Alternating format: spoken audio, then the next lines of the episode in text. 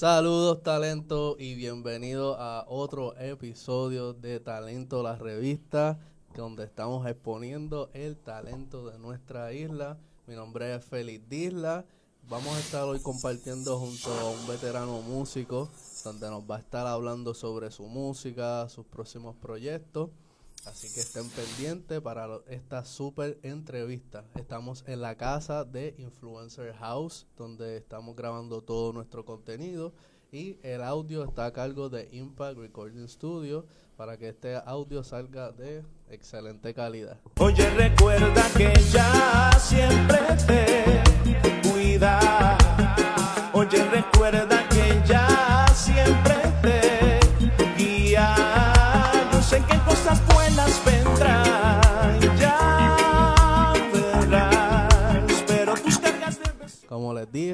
tengo aquí un súper invitado que nos va a estar compartiendo un poco de su trayectoria, lo que ha hecho, ¿verdad? Con su arte, con el sonido.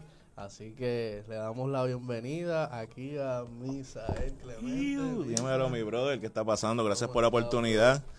Todo bien, súper contento. Un saludo y un abrazo a todo ese público, a todos esos eh, seguidores de lo que es Talento la Revista y de alguna forma u otra a toda esa gente que me apoya, ya sea como maestro, como músico, lo que haya que hacer. Súper contento, mi brother.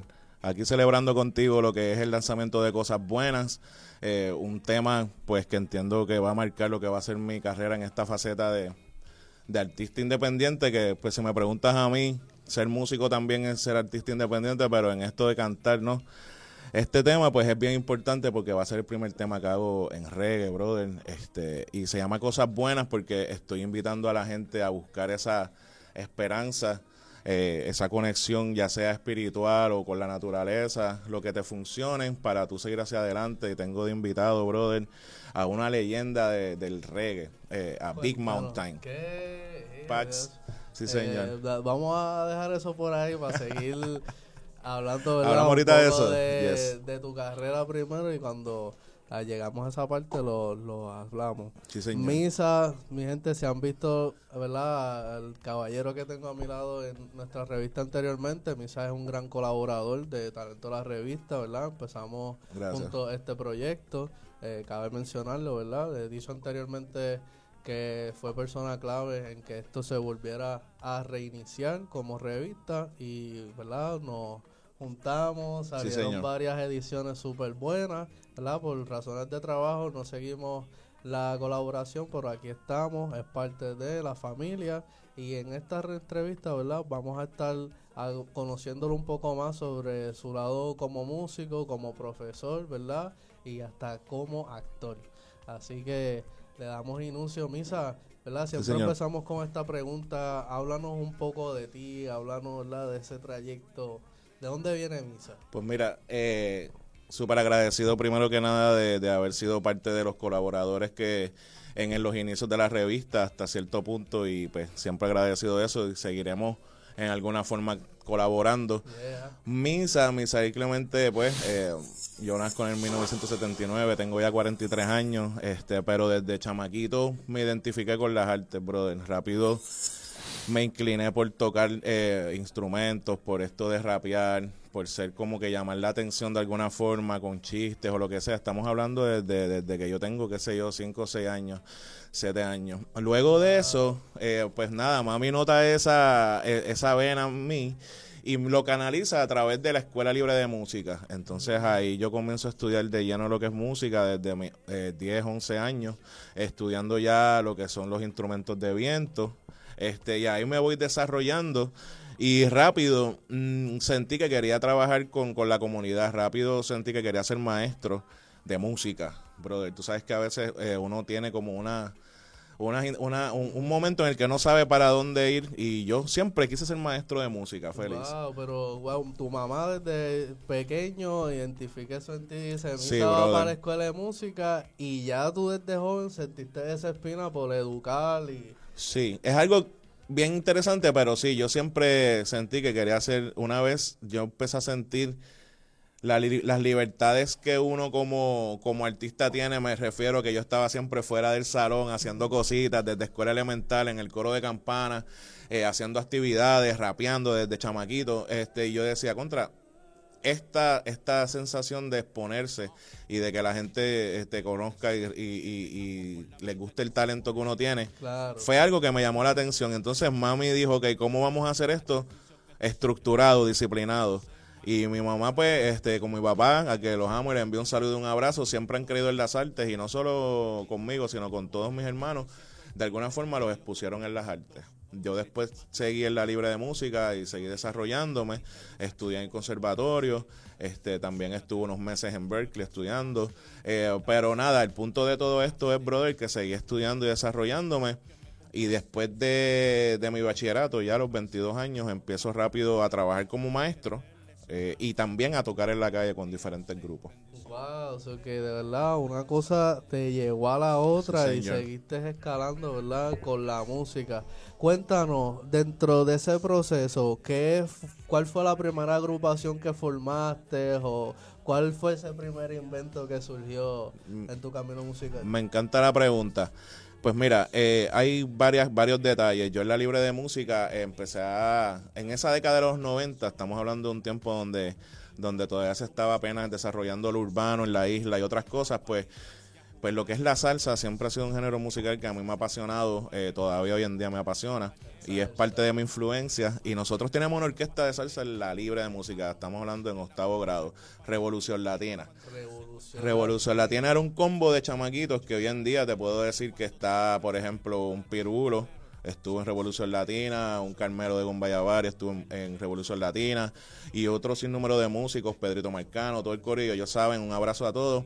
Fueron parte de esa orquesta que nosotros en aquellos tiempos todavía estamos estudiando y desarrollamos eso, pero lo cogimos tan en serio que esas fueron nuestras primeras experiencias profesionales grabando, tocando en fiestas patronales, alternando con artistas grandes y desde ahí esas todas esas vivencias me hacían me ponían la sangre a, tú sabes, a hervir en términos de la pasión y yo decía, esto es lo que yo voy a hacer y voy a combinarlo todo. Voy a dar clases, voy a tocar y, y ahí me mantuve. Esa fue mi primera experiencia. Después de ahí, pues, este, seguí creciendo, brother, y tocando con un par de gente, pero esa fue mi primera experiencia que decía, wow.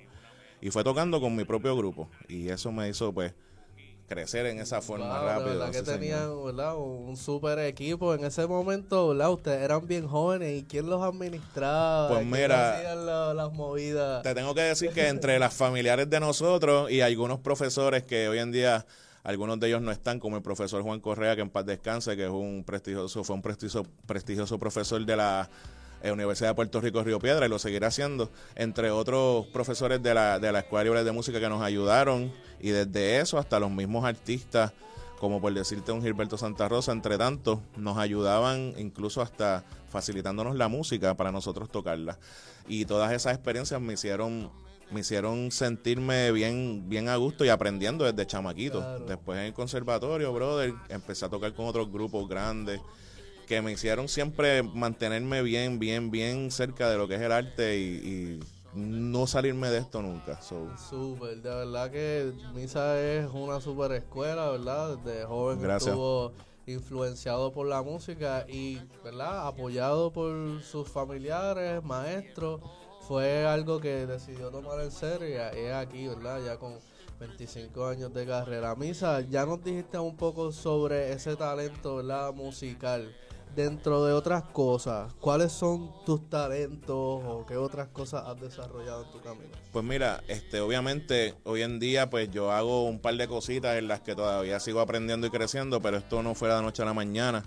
Uno tiene que descubrirse y pues como en todo, disciplinándome, primero tocando, eh, bien enfocado en lo que, lo que es mi esencia, que es ser un músico profesional eh, y ser maestro. Y después que esas áreas están so- estuvieron sólidas en mi vida, entre otras experiencias personales que me hacen, que me hicieron atreverme a hacer otras cosas, pues entonces una vez yo estaba bien definido con eso, decidí explorar mis otras habilidades. Entre ellas, brother, pues a mí siempre me ha gustado lo que son las comunicaciones. Me encanta la radio, me encanta crear sonidos, voces, me encanta componer música, actuar un poco y todas estas cosas hay que cogerlas en serio, ¿no? Pero he tenido la, la bendición de, de como he sido joseador, como una palabra que se dice hoy en día, ¿verdad? Que no es otra cosa que ser un, un- hard worker y tener y, y- saber tener lo- el lugar indicado, la hora indicada para aprovechar las oportunidades, pues sí he podido trabajar en cositas como, como radio, ¿no? Haciendo voces y también este, haciendo, como se le dice en Puerto Rico, bolitos de actuación, en eh, tan reciente como, como hace dos semanas para la cadena NBC, trabajando de doble eh, y de stand-in para el actor Luis Guzmán. De entre esas cosas, pues, brother, aprovecharla y, y no creerse la película, seguir trabajando. Son experiencias y es mucho aprendizaje y así es que lo veo, brother. Mi, mi respeto a Luis Guzmán, de verdad. Sí, una señor. de las películas que conectó con, mucho conmigo fue la de Mal de Amores. Uh, Y de verdad, sí, eh, señor. Es un caballo donde quiera que esté y siempre lo vemos en cambios. sí, sí, es un actor legendario ya establecido, correcto. Y tú estás in- reinterpretando, ¿verdad? Físicamente. Sí, te correcto. tomaron para hacer un papel de. Sí, señor. Eh, yo llevo unos años con, con la agencia Éxito, a la que le envío un saludo, y he hecho varias audiciones, pero sin embargo, no había pasado nada. Esto fue un direct call, lo que como le llaman ellos. Y entonces así ap- apareció esta oportunidad, y hay tomas en las que, pues, eh, soy yo, pero obviamente re- eh, doblando al, al actor Luis Guzmán. Y también el standing, que es un trabajo de, de- de- de probar luces y ángulos de cámara y repasar escenas en conjunto con el crew. Una super experiencia, brother. Wow. Bien agradecido. Y de eso se abrieron otras puertas, porque poquito a poco, ¿verdad? Para no madrugar las cosas, este, bien poco a poco, pero firme, este, van a ver mi cara por ahí en un par de cositas. Así que bien Wow, de agradecido. que te felicitamos por eso, Misa. Gracias. Estás representando una leyenda de, de lo que es la escuela de actuación de, Sí, de señor. nuestra isla y eso se admira. Te pregunto, Misa, ya que estamos hablando de leyendas y personas influyentes, Sí, en este camino, ¿qué personas han sido de inspiración para tú crear, Wow. tanto musicalmente, artísticamente, los que tú quieras decir que te han Me encanta la pregunta, me encanta. Obviamente tengo, tengo muchas referencias que quizás son referencias de todo el mundo, de mucha gente, pero también tengo referencias bien personales. Te puedo decir que, que me ha inspirado artistas como, como Marley, ¿verdad? Te podría decir que son, Diego, yo creo que inspiraciones universales de todos.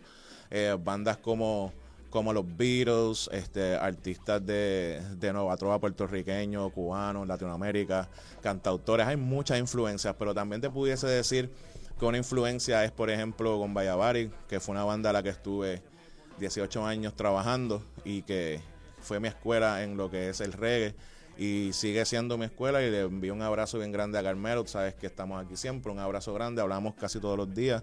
Este, te podría decir que Carmelo es una influencia grande en la forma de yo incluso hasta interpretar ciertas cosas. Así que um, con mucha humildad lo reconozco y muy orgulloso de, de haber aportado mi granito de arena también en Gumbayabari detrás tras bastidores, como decimos. Así que hay muchas influencias, te pudiese, te pudiese decir Stevie Wonder, te pudiese decir eh, Michael Jackson, eh, John Coltrane, hay mucho, mucha tela para cortar, Ismael Rivera, Wow, sí, creativo. caballos, ¿verdad? De, de leyendas y que te han ayudado a, a crear A desarrollarme, más. sí señor, más, más brutales. mía, correcto. Te pregunto, Misa, has trabajado distintos géneros musicales, dándole, ¿verdad? Muchos años a lo que es el reggae. Aparte del reggae, ¿hay otros géneros musicales a los que también aspiras a hacer música? Definitivo, porque antes de. En esta carrera de músico profesional, mientras yo he estado todo este tiempo cultivando el reggae, que he tenido la bendición de mantenerme en un género que, que me encanta y que apasiono y que no todos los músicos tienen la oportunidad de mantenerse trabajando siempre en lo que les gusta.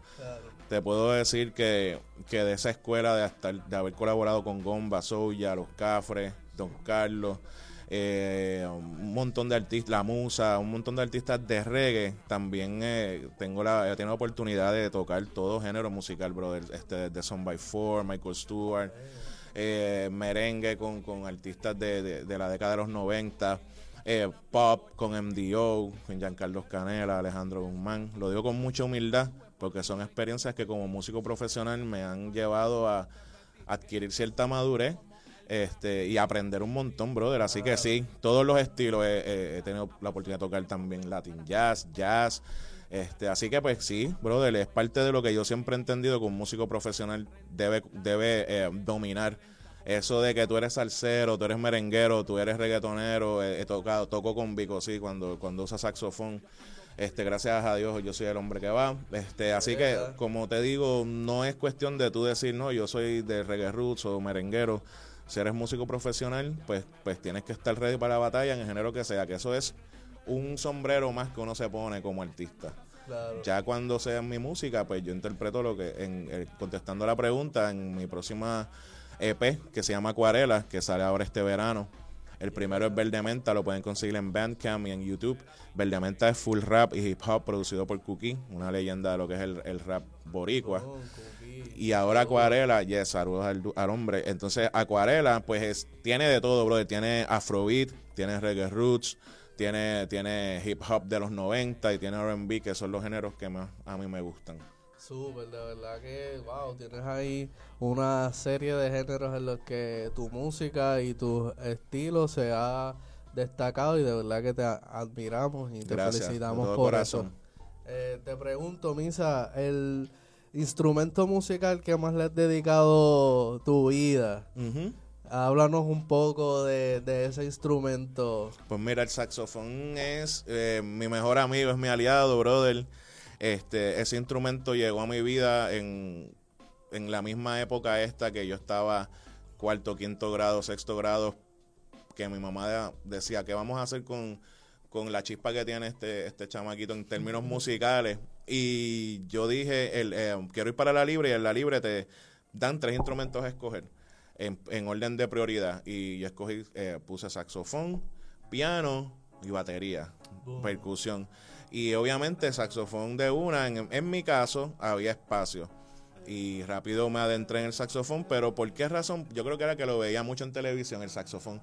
Me parecía un instrumento bien, bien llamativo, como diré- diría, yo diría trending, pero esa palabra no existía, pero sí me llamaba mucho la atención porque lo veía en el jazz. Tam- se veía que era un instrumento retante, pero también llamativo. Sabía que era un instrumento popular y decía contra eh, eh, la música que, que estaba bien pegada en ese tiempo, tanto en la latina como en la americana y la de todos, siempre el saxofón brillaba. Y decía, por aquí es que. Así que esa fue mi razón.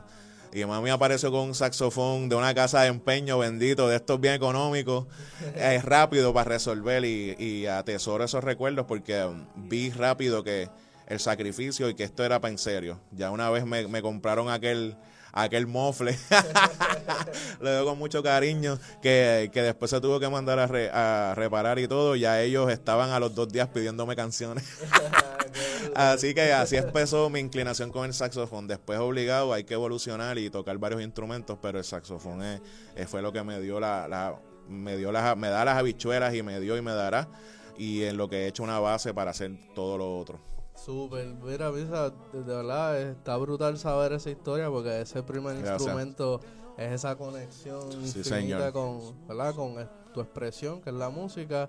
Eh, te pregunto, ¿has creado canciones, has este, hecho composiciones musicales? Sí, señor. ¿Cómo es tu proceso creativo a la hora de tú hacer esa primera canción? Pues mira, hasta ahora el proceso creativo mío es bien parecido y es que a mí me encanta tanto lo que es la creación, que yo pues obviamente dedico la, la mayor parte de mi tiempo a, a producir y crear y las otras a trabajar como maestro, pues te puedo decir que en mi caso me siento en el piano a buscar colores eh, y después entonces añado letras. Si estoy trabajando para algún otro artista, como por ejemplo Natalia Lugo, que tuve la oportunidad de componer para ella, entre otros, pues eh, ya ellas tienen, los artistas casi siempre tienen unas ideas bien, bien específicas ya.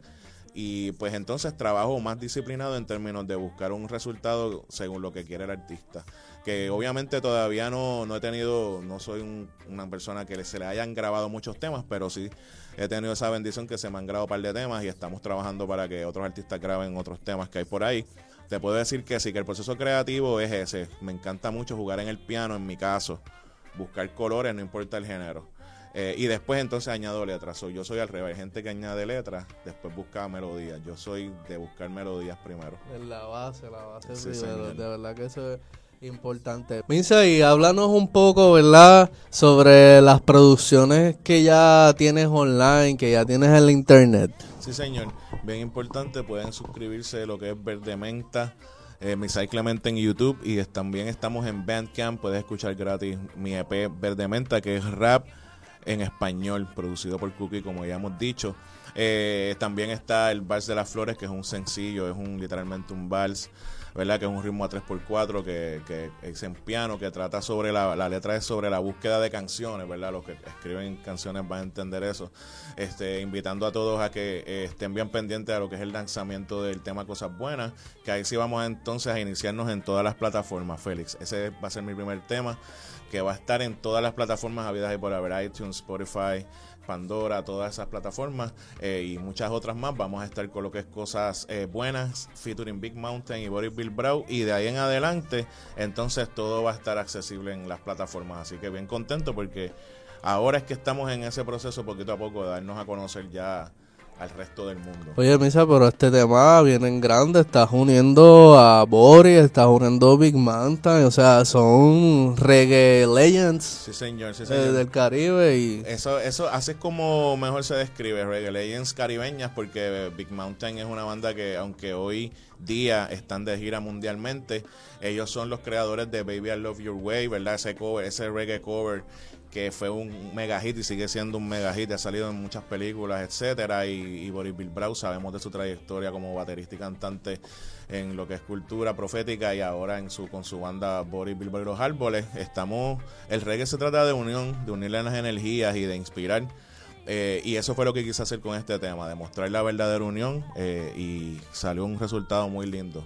En los discos que tienes online eh, como Verde Menta, ahí hay varios temas, ¿verdad? Que tocas.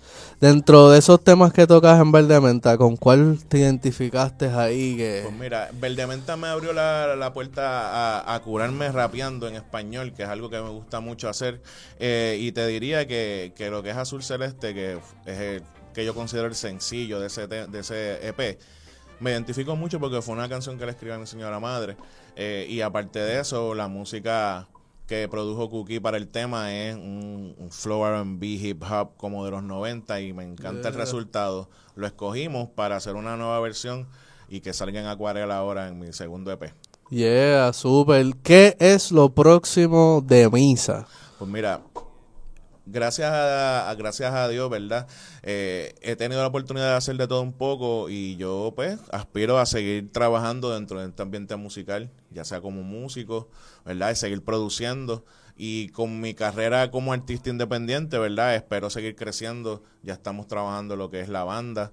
Eh, para el próximo año presentarles la propuesta en vivo como es bien chévere. Ahora estamos enfocándonos en sacar música, sacar música buena y en hacer promoción en diferentes países que he visto que, que está poquito a poco entrando mi música, como es Honduras y Argentina. Yeah. Así que poquito a poco así me veo. Y probablemente eh, con el lanzamiento de dos libros que es un proyecto, son dos proyectos que estoy trabajando bien poco a poco, pero que ya llevo unos años trabajando. Así que me veo bien ocupadito y creciendo profesionalmente. Wow, Misael en la casa, un super talento, Gracias, educador, viene con música, producciones, libros, así que estén bien pendientes a lo que este maestro va a traer. Agradecido. Misa, en este camino de emprendimiento artístico, sabemos que siempre enfrentamos muchos retos.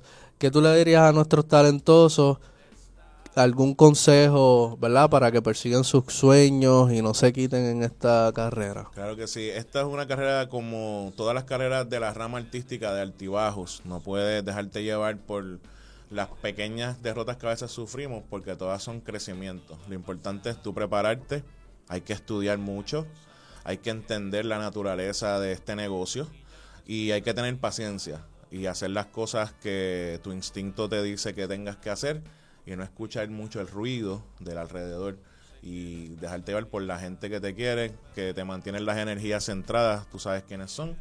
Estudiar y prepararte que cuando venga el momento vas a romper si estás ready. Boom, ya saben, Misael en la casa. Está aquí en Talento la revista, mi gente. No olviden suscribirse a nuestro canal para que estén pendientes a lo que viene por ahí. Aquí un súper placer tenerte en nuestro espacio, Misa. Gracias, mi brother. Siempre Estás en tu casa. Ya saben, mi gente, Misael viene por ahí con cosas buenas. Yes, sir. Así que estén pendientes a esta super producción. Misa, ¿dónde podemos seguir escuchando tus proyectos y más de tu música? Sí, señor. Recuerde suscribirse a Verdementa Music en YouTube para que tengan contenido de rap y hip hop fresh. Por ahí Yeah. viene también cosas buenas en todas las plataformas digitales. Mi primer sencillo en reggae, de lo que va a ser mi EP Acuarela. Esperarlo en verano, por ahí regado. En todas las plataformas digitales también. Y mi segundo sencillo, La Flor Ancestral, Coming Soon, antes de que llegue, de que llegue junio. Aquí en mayo, a finales de mayo, La Flor Ancestral. Yeah, mi gente, talento, la revista en la casa junto al Misa. Estén pendientes a este super entrevista y no se pueden perder nuestra próxima edición. Que nos vemos, mi gente. Bendiciones. Oye, recuerda que ella siempre te cuida. Oye, recuerda